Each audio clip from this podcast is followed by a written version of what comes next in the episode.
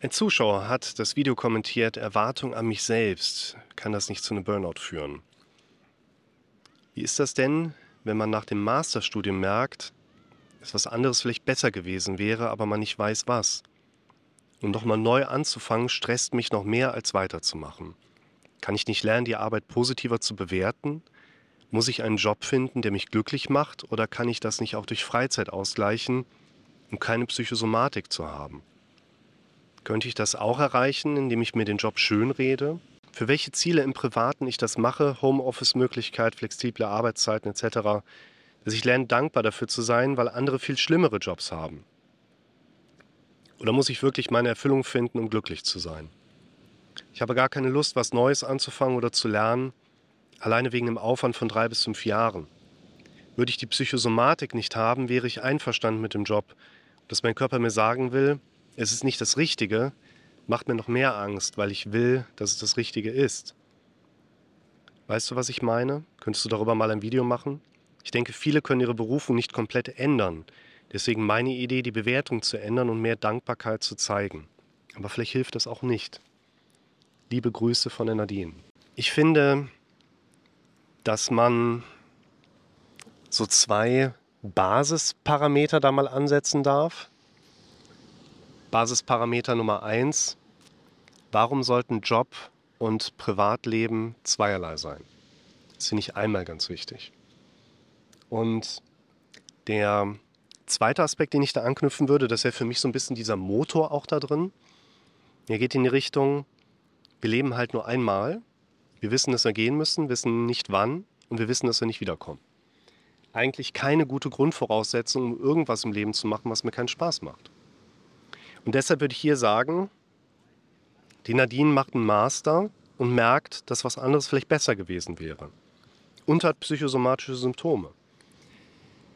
Ich finde, also ich gehe ja in diesen Videos so an eure Fragestellung heran, wie ich das im normalen Praxiskontext in einem 1 zu 1 Gespräch ja genauso machen würde. Und hier würde ich natürlich erstmal so ein bisschen in die Tiefe gehen. Also ein bisschen was Psychoedukatives mit reinbringen, klar. Aber ich würde hier versuchen, noch mehr in die Tiefe zu gehen. An welchem Punkt in die Tiefe gehen? Verständnis aufzubauen, was im Leben eines Menschen drumherum passiert. Verständnis für das aufzubauen, was im Kopf eines Menschen passiert. Deshalb erster Punkt, lerne, dass du im Kopf die ganze Zeit vor allen Dingen Bilder und auditive Sprachmuster hast, die du als deine Gedanken herausarbeiten lernen kannst.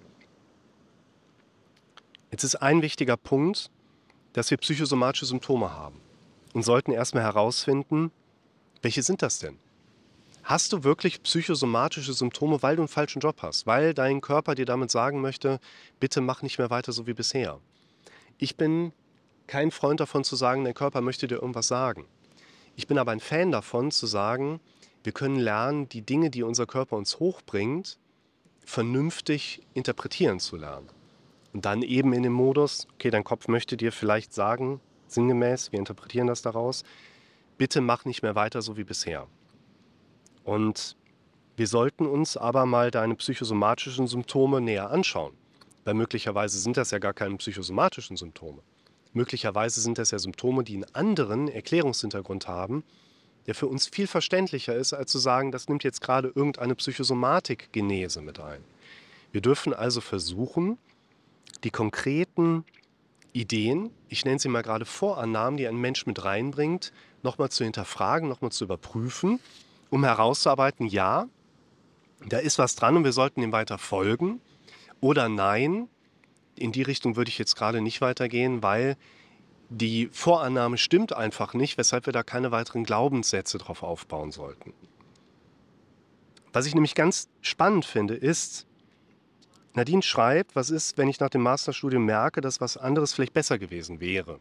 Aber sie wird ja nicht konkret. Sie sagt ja nicht, ich habe die ganze Zeit das studiert, dabei habe ich nachher herausgefunden, ich wäre viel lieber das geworden. Einerseits würde ich sagen, Nadine fehlt im globalen Kontext ein Ziel, weil Nadine erlebt Unsicherheit dabei, was ist der richtige Zielweg. Und Nadine merkt, sie hat sich auf den Weg begeben, wo der Kopf nachher Zweifel hochbringt, Skepsis hochbringt. Was bedeutet das? Im Grunde genommen erstmal, dass dein Gehirn gut funktioniert. Weil dein Gehirn und mein Gehirn und jeder anderes Menschens Gehirns muss, welches gesund denkt, Zweifel und Skepsis hochbringen. Dein Kopf hat immer Gegenargumente. Verlinke ich dir. Das heißt, wenn du irgendwas machst und hast keine Zweifel, keine Skepsis, keine Gegenargumente im Kopf, dann würde ich sagen, da stimmt aber irgendwas nicht. Das ist ein wichtiger Punkt. Und wenn wir jetzt mal sagen, ist es normal, Zweifel zu haben, ist es normal, skeptisch zu sein, dann finden wir doch heraus, Moment, Nadine kann etwas beobachten, was sie negativ empfindet, aber was eigentlich gar nicht negativ ist. Wie kommt das denn? Dann sind wir natürlich ganz schnell bei den Bewertungsmustern. Nadine erlebt Bewertungsmuster, die sich negativ anfühlen, weil Nadine die Bewertungen, die ihr Kopf ihr auf das von dem eigenen Kopf gesetzte Denk- und Verhaltensmuster negativ bewertend quasi stehen lässt. Und da müssen wir lernen einzugreifen. Und deshalb würde ich hier sagen, lass mal weniger versuchen, durch Bewertungen eine höhere Kongruenz zwischen dir und deinem Job hinzukriegen. Warum solltest du in deinem Leben irgendwas machen, was dir keinen Spaß macht? Du kriegst doch nichts dafür wieder. Also vielleicht schon, aber dann hast du ein anderes Verhältnis dazu, wenn du weißt, ich investiere gerade in eine Art und Weise, wo ich vielleicht jetzt gerade kein gutes Gefühl habe, aber ich habe Sicherheit, dass ich später daraus ein gutes Gefühl bekomme. Wenn diese Rendite klar ist, würden wir beide nicht über deine fragliche Investition sprechen. Und deshalb sollten wir hier mehr in die Richtung gehen, du hast normal gesunde Zweifel auf deine Zielwege. Und was du mir jetzt gerade geschrieben hast, lautet ja quasi, ich habe einen Weg gerade qualifiziert vorangebracht, aber es fühlt sich nicht so gut an, weil ich zweifelnde Gedanken habe. Das heißt, im Grunde genommen müssen wir gerade sagen, du bist einen Plan abgegangen, aber dein Plan hat nicht funktioniert. Was machst du denn jetzt? Und ich würde sagen, wenn der Plan nicht funktioniert, verändere deinen Plan, aber nicht das Ziel. Was ja gerade bedeutet, wenn du wüsstest, was dein Ziel ist, kannst du jetzt einen alternativen Plan nehmen, um darauf hinzuarbeiten. Wenn du aber Schwierigkeiten hast, den Plan neu auszurichten, anzupassen, nochmal zu überdenken, was wäre vielleicht alternativ auch eine gute Möglichkeit? Und ist das eigentlich der wichtigste Hintergrund zu sagen, dir fehlt kein Plan, du bist nicht richtig oder falsch, dir fehlt das Ziel, was die Sinnhaftigkeit deines Weges mitdeklariert. Und das ist dein eigentliches Problem. Versuche nicht in Strategien hinein zu investieren, wie du deinen Alltag irgendwie besser überstehen kannst. Jede Sekunde, die wir auf dieser Erde haben, ist es doch quasi wert, dass wir uns in einer Art und Weise damit beschäftigen. Ich will jetzt nicht sagen, dass wir glücklich sind oder zufrieden sind oder uns wohlfühlen, aber wir leben doch nicht, um zu überleben. Wir leben doch nicht, damit wir es irgendwie ertragen und dann ist es ja hoffentlich auch irgendwann vorbei. Also zumindest ich nicht. Und das, was Nadine braucht, sind keine Werkzeuge, also vielleicht auch Werkzeuge, mit dem umzugehen, was tagtäglich da kommt. Aber das sollte nicht der Haupthandlungsstrang sein.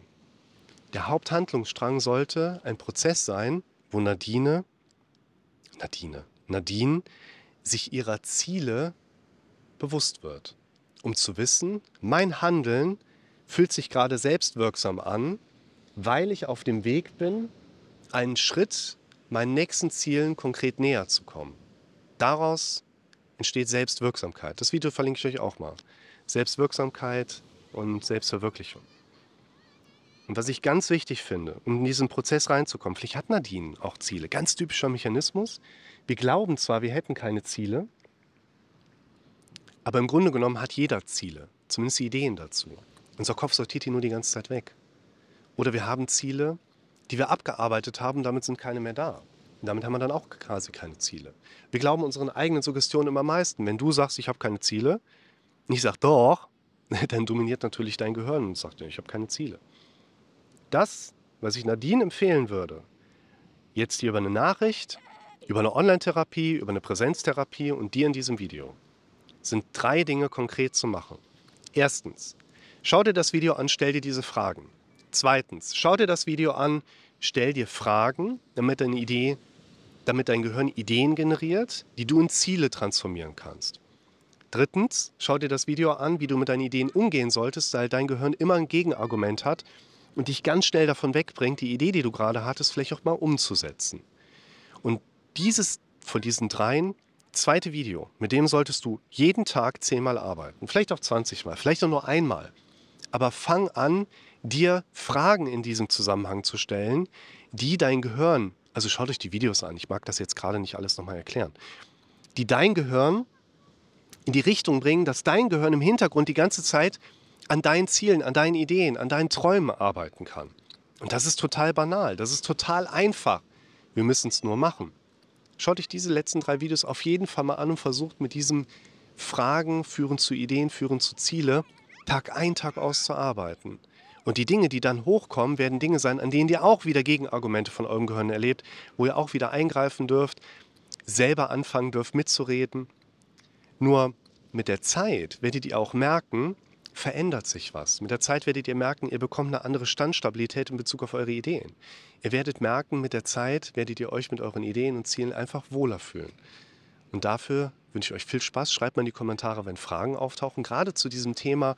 Welche Fragen führen zu welchen Ideen? Wie gehe ich mit diesen Zielideen dann nachher um? Ich bin sehr gespannt drauf.